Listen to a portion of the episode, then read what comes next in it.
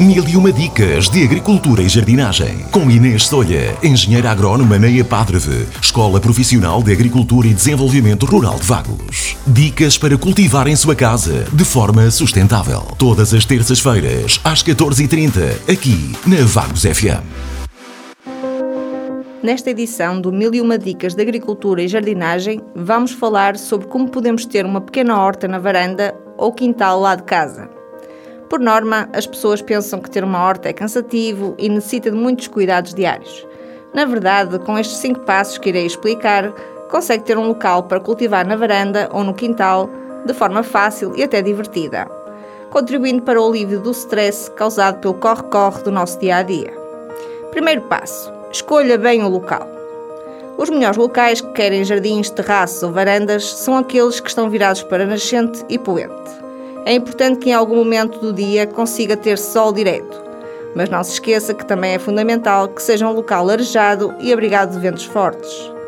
Na varanda ou no chão do quintal ou no parapeito da janela, escolha bem o local. Segundo passo, crie uma área para as sementeiras. Para as sementeiras, pode utilizar vasos ou criar um canteiro específico para este efeito pode utilizar as caixas de ovos que servem perfeitamente para esta primeira etapa de semear. Não se esqueça de identificar o que é o que, para que seja mais fácil transplantar o que cresce por lá. Passo seguinte: defina o espaço do seu cultivo.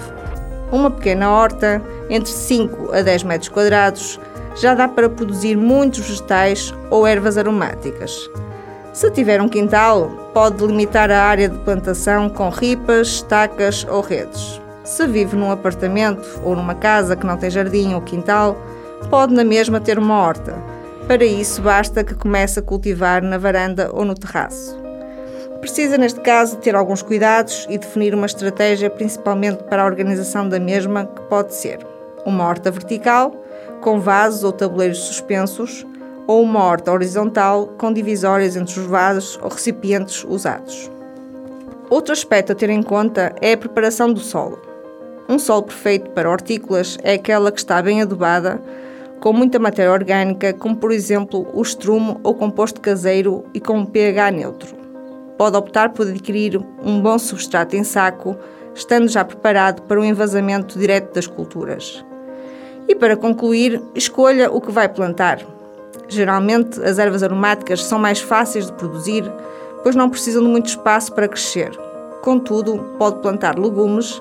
Se quiser plantar ervas aromáticas, aconselhamos o alecrim, a salsa, coentros, orégãos, cebolinho, tomilhos e hortelãs. Se preferir legumes, o tomate cherry, a alface, os pimentos, os pepinos são boas opções. Quanto a frutas, podem ser morangos, mirtilos ou amoras. Espero que esta dica seja útil para começar a ter uma horta lá em casa. Saudações, é Padre. Mil e uma dicas de agricultura e jardinagem. Com Inês Solha, engenheira agrónoma na EPADREVE, Escola Profissional de Agricultura e Desenvolvimento Rural de Vagos. Dicas para cultivar em sua casa de forma sustentável. Todas as terças-feiras, às 14h30, aqui na Vagos FM.